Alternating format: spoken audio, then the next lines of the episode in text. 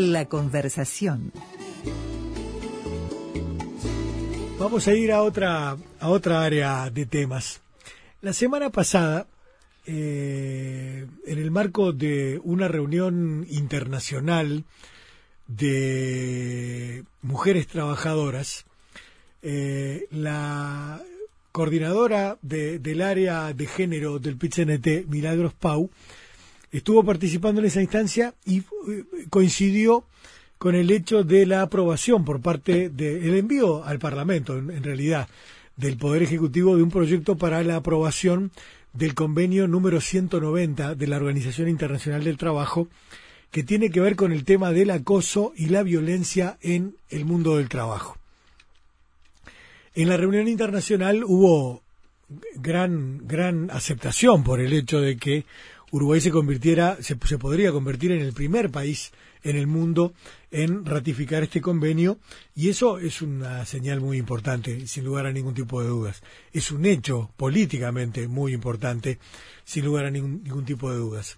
Ahora, yo me, puse a pensar, ¿no? Porque en, general en el Uruguay nos destacamos por este eh, convertir en textos legales o de normas cosas que desde el punto de vista político son importantes, garantías de derechos, eh, reconocimiento de, necesidades que es, eh, que es preciso atender eh, y demás. Pero una vez que tenemos el texto escrito y sancionado con forma de ley, después nos cuesta cumplirlo.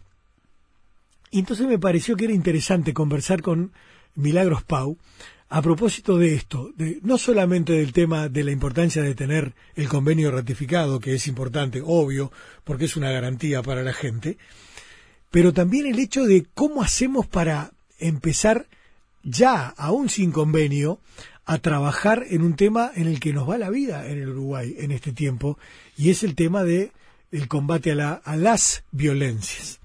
Milagros, buenas noches, ¿cómo estás? Buenas noches para ti y toda la audiencia. Gracias por recibirnos. No, por favor, un placer. ¿Cómo estuvo esa reunión en primera instancia, Milagros? Bueno, primero fue una conferencia mundial de la CCA, este, en el cual participaron más de 200 compañeras de todas las Américas y del mundo y se plantearon diversos temas relacionados al mundo laboral, referido fundamentalmente al tema de la problemática de la mujer dentro de lo que es el mundo laboral hoy, las transformaciones, la revolución 4.1, digo, y un montón de temas en los cuales entendemos que como movimiento sindical, nosotros como Uruguay, y en esa actividad en la conferencia a nivel mundial, tenemos que buscar soluciones a la reconversión que se está transformando en el mundo entero, lo que es el mercado de trabajo, lo que son las nuevas empresas y las nuevas tecnologías, de alguna manera, de cómo capacitar a las trabajadoras y a los trabajadores para ese desafío que nos enfrenta el mundo. Fundamentalmente para nosotros la mayor importancia es estar presentes y de alguna manera vigilantes también a lo que son los cambios del mundo del trabajo para poder estar preparadas para asumir la responsabilidad de ese cambio del mundo del trabajo. Sí, es muy importante eso que decís, Milagros, porque eh, aparte de que hay transformaciones tremendas, casi, casi que un terremoto en el planeta, ¿verdad? Con este tema de las transformaciones en el mundo del trabajo, ya hay gente que advierte que mucho de ese trabajo no se va a recuperar, por otro lado. Y hay que empezar a pensar en un mundo donde de repente ya el paradigma no va a ser el trabajo como, como tarea central, sino que va a haber que pensar en otra cosa en adelante. Eh, es un desafío gigantesco, nos supera, pero así, lejísimos. No sé si ustedes han empezado a trabajar a propósito del tema, pero es, es tremendo verdaderamente. Por supuesto que empezamos a trabajar sobre el tema, digo, pues es un desafío que lo tenemos acá, ya, hoy, enfrente, este, arriba de la mesa, ¿no? no es una proyección que podamos hacer, ni en Uruguay ni en el mundo, sino que es una realidad constatada que se nos cae encima y que tenemos que de alguna manera hacer frente y como movimiento sindical la responsabilidad de asumir esos desafíos, porque el mundo no se detiene, el mundo avanza y el movimiento sindical tiene que estar preparado y vigente para esas transformaciones.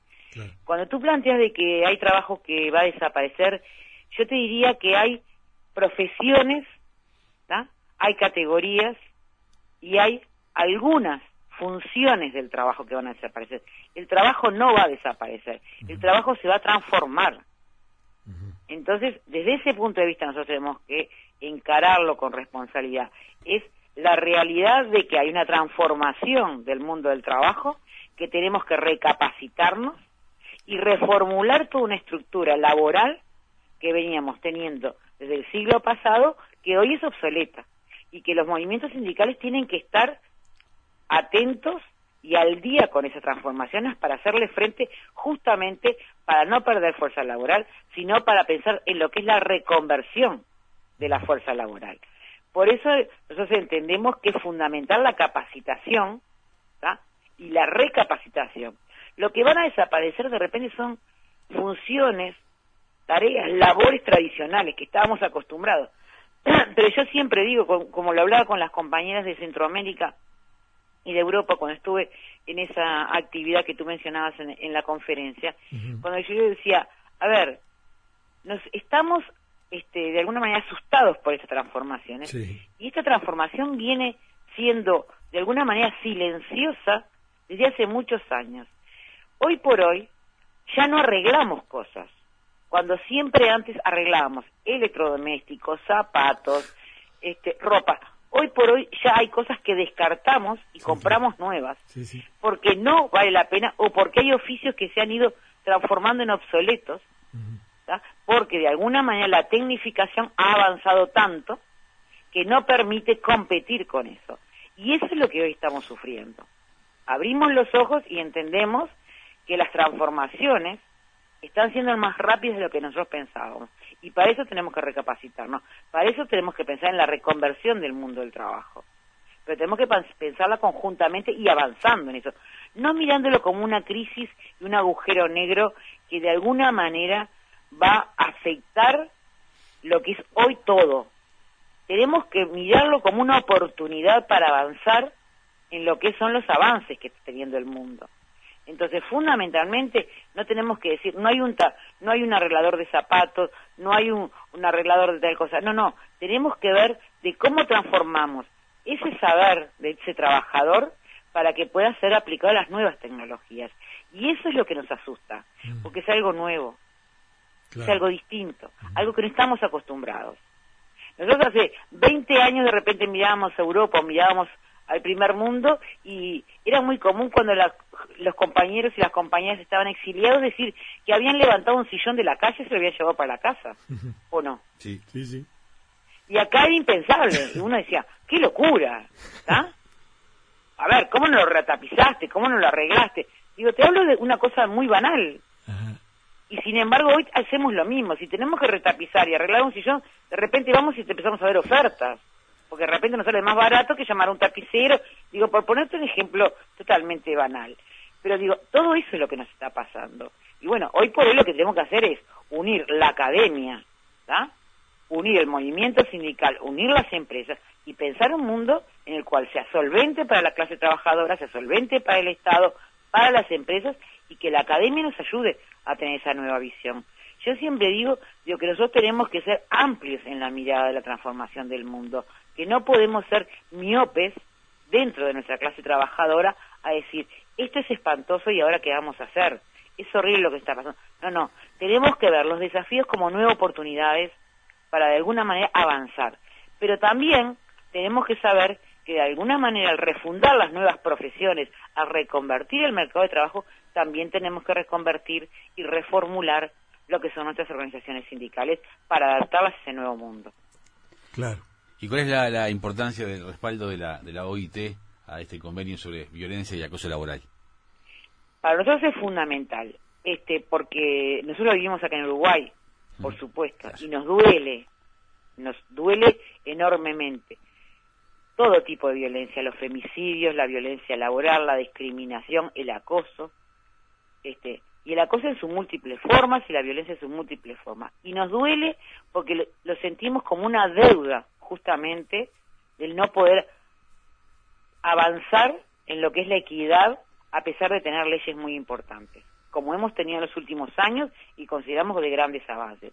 El respaldo de la OIT con la aprobación del artículo 190, que lamentablemente, digo por una visión miope de los empresarios de Uruguay que no lo aprobaron, no ven lo que es la posibilidad, lo que es la oportunidad de que un ambiente libre de violencia, libre de acoso, reconstruye lo que es un ambiente laboral saludable y de alguna manera también ayuda a que el trabajador pueda rendir mucho más.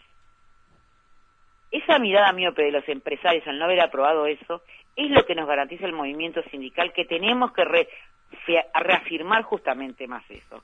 Porque nosotros tenemos que reafirmar lo que es la negociación colectiva, lo que son los consejos de salario, con las cláusulas y con este artículo 190, que estamos orgullosos que Uruguay haya anunciado la llevada al Parlamento para la ratificación, porque entendemos que la vida misma, el ambiente laboral saludable, ameno, cordial, sin discriminaciones, sin acoso, aprovecha mucho más la capacidad del trabajador y la trabajadora a rendir a tener iniciativas referentes a lo que son los avances. Lamentablemente los empresarios tienen su lapicera nada más que para un signo de pesos y no miran lo que es la salud y la vida de un trabajador.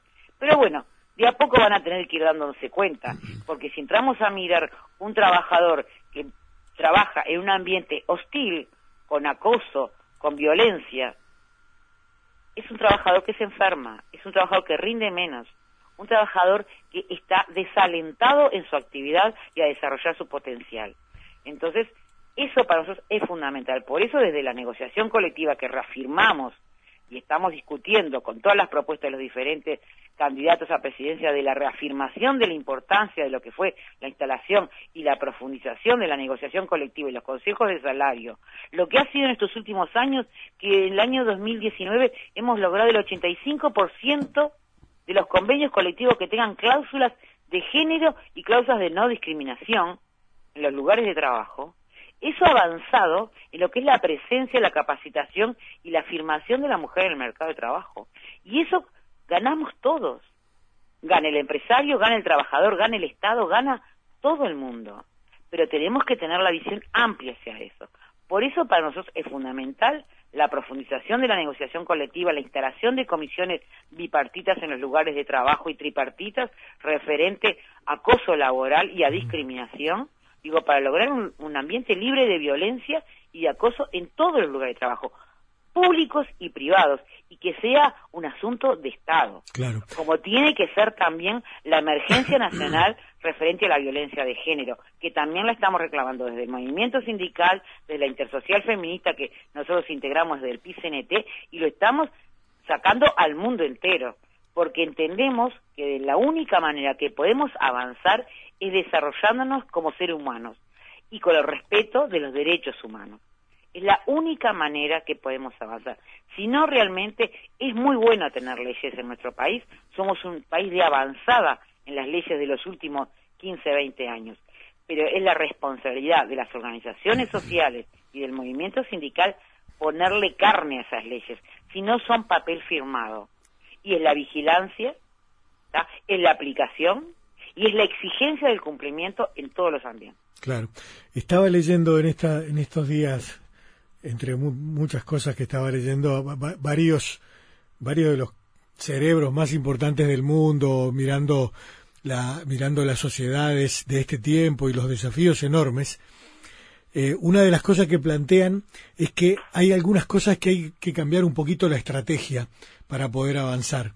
Y es, eh, por ejemplo, eh, llevar efectivamente los temas al diálogo este, en, el, en la oficina, en la cola del supermercado, en, el, en la reunión familiar, en, eh, yo qué sé, cuando barro la vereda o cuando espero para tomar el ómnibus en la parada. O sea, efectiva, no, no solamente de repente generar la, una, una gran movilización, este, como puede ser una alerta feminista, ponerle milagros en estos, en estos casos de violencia contra las mujeres, sino además efectivamente lograr un compromiso de que las mujeres y los hombres llevemos estos temas a, los ámbitos de la vida cotidiana real. Eh, no, no sé si eso se plantea, porque claro, normalmente tenemos la cabeza eh, armada en función de lo que son de repente los pronunciamientos sociales grandes, ¿no? El 8 de marzo, el 20 de mayo, la movilización gigantesca. Pero a veces parece que nos olvidáramos de esa otra tarea chiquitita de todos los días que también construye y transforma cosas. No sé cómo lo ves. yo creo que las movilizaciones sociales, las grandes manifestaciones sociales son muy importantes porque muestran lo que es la fuerza de lo que es la sociedad civil. Pero una cosa que siempre este, nos tenemos que plantear, nos tenemos que de alguna manera cuestionar, interpelarnos, es que no va a cambiar el mundo, sino rehumanizamos a la sociedad. Yo creo que de alguna manera hemos perdido la humanización entre los seres humanos, hemos pasado lo que a la tecnología, a los a los móviles, a los movibones esos que, que, ponemos en el WhatsApp en vez de decirle un hola o te quiero, no, ponemos una carita con un besito. no, no, hay que decir te quiero hay que encontrarse con un amigo y abrazarle y preguntarle cómo está, no mandarle un, texto de WhatsApp. A eso yo hablo, de que es la manera, como tú hablas, de la vecina barriendo en la vereda, sacando al perro, cruzando en el supermercado y preguntando cómo está, qué pasó. Ese es el contacto social que tenemos que volver a tener, que nos hemos deshumanizado de alguna manera. Y eso es lo que tenemos que volver. Cuando el otro día estábamos hablando, decíamos, bueno, creamos una campaña por internet. Y dije, no, volvamos el volante. No descartemos lo que es una campaña digital, lo que son las redes sociales, porque la importancia la tiene. Claro, sería absurdo. Que el mundo, Claro, no. A ver, tampoco podemos plantearnos decir, bueno, vamos a parar lo que es la tecnología, vamos a parar lo que es la importancia de las redes sociales. No, no, en absoluto, usémosla, pero usémosla bien. Y no descartemos el contacto humano, que es lo que se está perdiendo. ¿Está? Y de esa manera nos estamos deshumanizando. Por eso yo digo, está bien, me parece que las alertas feministas, por supuesto que estoy de acuerdo, con las grandes manifestaciones sociales, por supuesto ni que hablar, pero tenemos que, a eso tenemos que poner el día a día, el amor del día a día, la humanidad del día a día, porque si no, eso queda en hechos puntuales históricos que aparecen después en los libros, pero no dejaron nada en la vida nuestra porque simplemente fueron hechos puntuales y el resto de los días nos olvidamos. Yo siempre discuto con las compañeras y con los compañeros cuando nos dicen, bueno, marzo, el mes de las mujeres. Tal. No, no, perdóname. Hmm. Las mujeres estamos todo el año. A ver, y siempre me miran con unas caras como si ya apareció la bruja, ¿no? Pero es cierto, no me saludes el 8 de marzo. claro. Saludame todos los días con amor. ¿Está? No te acuerdes el 25 de noviembre de los femicidios que tuvieron todo el año. Tratame con amor los 365 días del año. Soy tu madre, soy tu hermana, soy tu amante, soy tu hija. Todo eso soy yo, como mujer. Entonces no me saludes un 8 de marzo, ni llores por mí un 25 de noviembre. Tratame como lo que soy todos los días. Y eso parte de lo que es la humanización, el respeto. Y cuando hablamos de derechos humanos, hablamos de todo eso. Cuando hablamos de que rescatamos los restos de Blair, después de tantos años de mentira, estamos hablando de eso, de la humanización, de la gente que ha perdido eso, que ha mentido durante años diciendo que no había restos de desaparecidos, de compañeros y compañeras, sabiendo que existían. Y estamos hablando de eso. ¿Se puede mm, seguir perfeccionando la, la vida misma a través de, de, lo individual y lo colectivo, por ejemplo, en, estas épocas electorales, eh, ¿es necesario pensar que el objetivo de, la humanización de la política también puede ser posible? Sin duda, sin duda, por supuesto, por supuesto. Yo creo que tenemos que partir de esa base. Yo creo que tenemos que partir, y más en estos momentos, y más en estos momentos de campaña electoral en el que está manejando proyectos de países diferentes, ¿ah? Donde tenemos que justamente sentarnos, analizar y pensar qué mundo queremos para el futuro, qué Uruguay queremos para el futuro. Plantean cosas diferentes los candidatos, bueno, veamos cuál es. Yo no tengo duda, profundizar la negociación colectiva, el contacto, las reuniones con las compañeras y los compañeros, discutir, hablar, educar, formar a las compañeras y los compañeros en el tema de del respeto, de, la de lo que significa la violencia, lo que significa el acoso, lo que significa el acosar a un compañero o una compañera en el lugar de trabajo, ¿está? es de alguna manera sacarle la dignidad al compañero que está trabajando al lado tuyo y que está tratando de formar un país. Entonces, para mí es imposible que nosotros hablemos de democracia, hablemos demagógicamente de que le damos un beso a una niña o que saludamos cuando no lo tenemos interiorizado como seres humanos. Las campañas electorales sabemos perfectamente que es política. No vamos a hacer acá, de alguna manera, utopía de decir que es todo precioso. Sabemos perfectamente cómo se maneja la política, pero por eso mismo es lo que yo digo. Para mí el tema de hoy, las campañas políticas, es lo que tenemos que realizar. No son tres meses de campaña de política, son cinco años. Como te hablo del, del 8 de marzo y el 25 de noviembre, que son dos días en el año, no, tratame bien todo el año. Yo pido lo mismo. Miremos todo el periodo, no lo que me prometen hoy, ni lo que me saludan, ni el beso que me dan hoy en una propaganda. Pero claro, ¿Ah? justamente hacemos un paralelismo, hacemos un paralelismo con lo que tú estás diciendo tan tan perfectamente y lo trasladamos a, a un ámbito político. ¿Cómo detectar entonces el, desafío? El desafío debe ser ese, detectar o, o, pedir que todo el año sea igual en materia en, en, en, en lo, en lo, en lo cotidiano a nivel familiar, a nivel laboral y a nivel también de los candidatos. Eh, quienes nos prometen algo eh, pasajero y quienes realmente podemos percibir que están preocupados constantemente de, de, de lo que está bien o lo que tiene que estar mejor. Yo creo que hay procesos históricos que nos marcan. Y yo creo que este que una de las cosas que no podemos perder es la memoria, que lamentablemente muchos uruguayos la pierden en el momento de las elecciones. Y yo creo que es eso, rescatar la memoria de los avances que hemos tenido. Yo siempre digo, este, los procesos históricos cada vez son más cortos. Nosotros hablamos de repente de la primera revolución industrial, de la, de la primera guerra mundial, de lo que significaron la segunda revolución industrial. Estamos hablando de la revolución 4.0. Estamos hablando... Parece historia antigua, ¿no? Lo que... Entonces, ¿de qué estamos hablando? Rescatemos la memoria de cómo de cuántos años ha llevado los procesos de cambio en el mundo del trabajo y en el mundo real de lo que es la actividad social, de cómo se han transformado los derechos y veamos lo que ha pasado en los últimos años. Yo quiero no solamente mantener los derechos que he logrado en los últimos años, sino quiero más, quiero mucho más, pero no por eso puedo negar la historia. Entonces, recuperar la memoria, rescatar la memoria, tener buena memoria, es fundamental para proyectar el país que queremos y para proyectar lo que es el movimiento sindical que queremos. Que hemos cometido errores millones. ¿Que hemos hecho todo bien? No. El que dice eso no entiende nada. Desde la Comisión de Género del PCNT, hoy justamente tuvimos reunión y una de las cosas que nos planteamos es que antes del 30 de octubre tenemos que hacer un análisis de cómo se ha comportado la Secretaría de Género este año. Y tenemos diversas este, opciones políticas dentro de la Secretaría, ¿eh?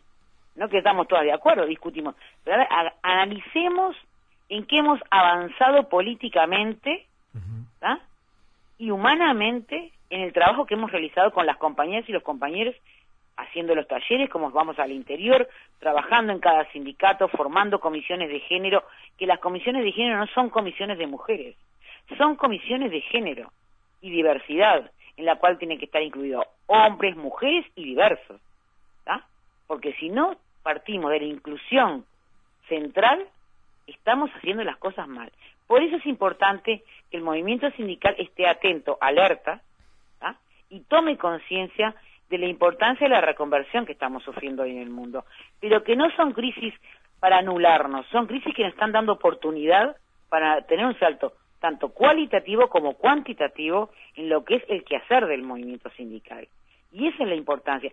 ¿Por qué hoy la importancia de lo que es el internacionalismo?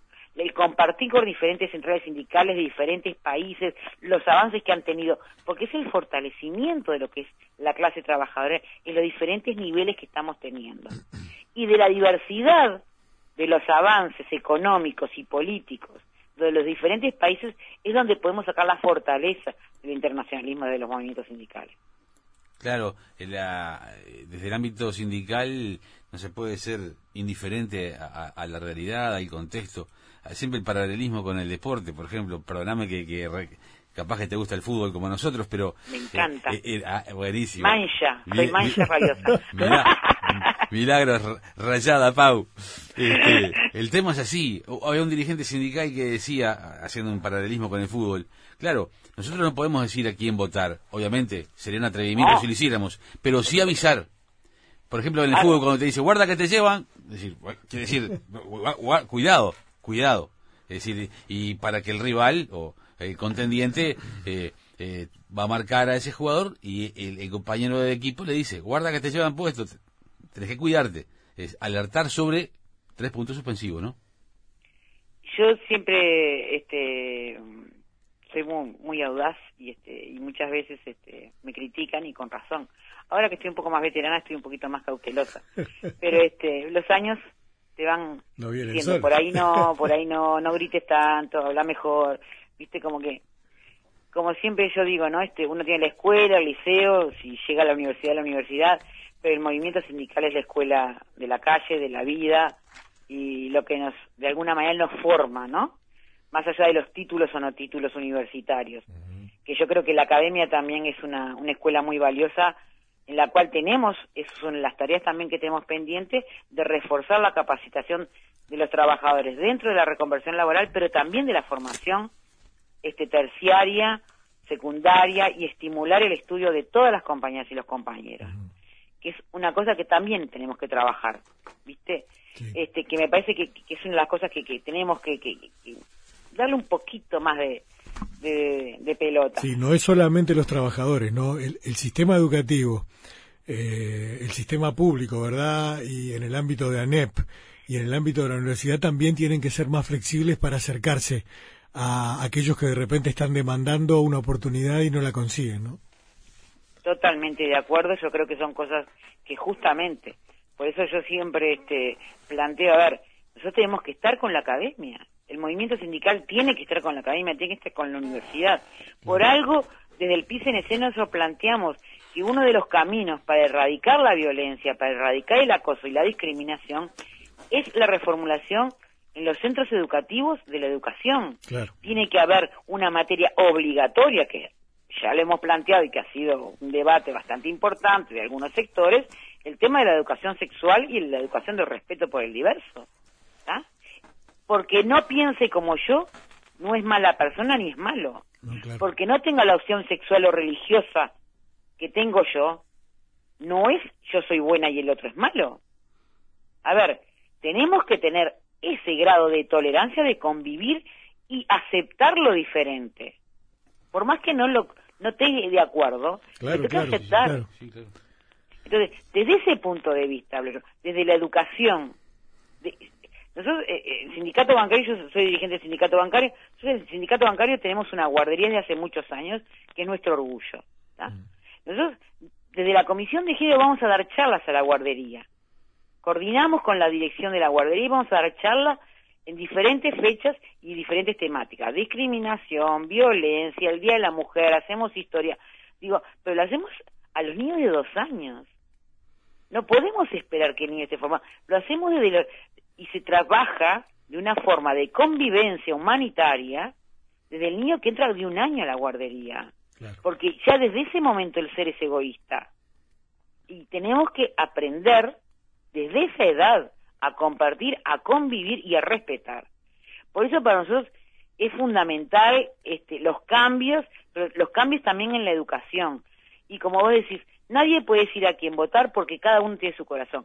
Yo lo que simplemente digo es, yo tengo más de 50 años, viví la dictadura, sé lo que fue la dictadura, ¿está? Y también de alguna manera siento lo que peleamos, lo que luchamos las mujeres y hombres de este país para lograr una estabilidad en la democracia y lo que hemos peleado las mujeres para lograr los derechos que hoy tenemos. Y además, ¿Y cuántas compañeras y compañeros hemos perdido en la batalla que se han muerto luchando y han dejado su vida para que yo hoy pueda disfrutar los derechos que hoy tenemos. Por respeto a ellos, por respeto a ellas, no dejemos perder nuestros derechos. Tenemos que reafirmar. Por eso para nosotros es fundamental la negociación colectiva, los consejos de salario, la valorización del trabajo y la reconversión. Pero para eso tenemos que valorar lo que es el INEFOP, que tanto nos costó, lo que es lograr tener un instituto de formación, lo que es lograr tener un instituto de formación dentro del PICNT que da cursos para capacitar a las compañeras y los compañeros, lo que es la inserción laboral de compañeros que, y compañeras de repente que pierden el trabajo y que tienen por intermedio del Estado y de convenios la posibilidad de formar en otro oficio. Digo, esos derechos están en peligro. Tenemos una luz no amarilla, tenemos una luz naranja del próximo Uruguay que queremos. Yo quiero la luz verde y que brille mucho, porque los derechos no los entrego. Milagros, te agradecemos mucho por este rato esta noche.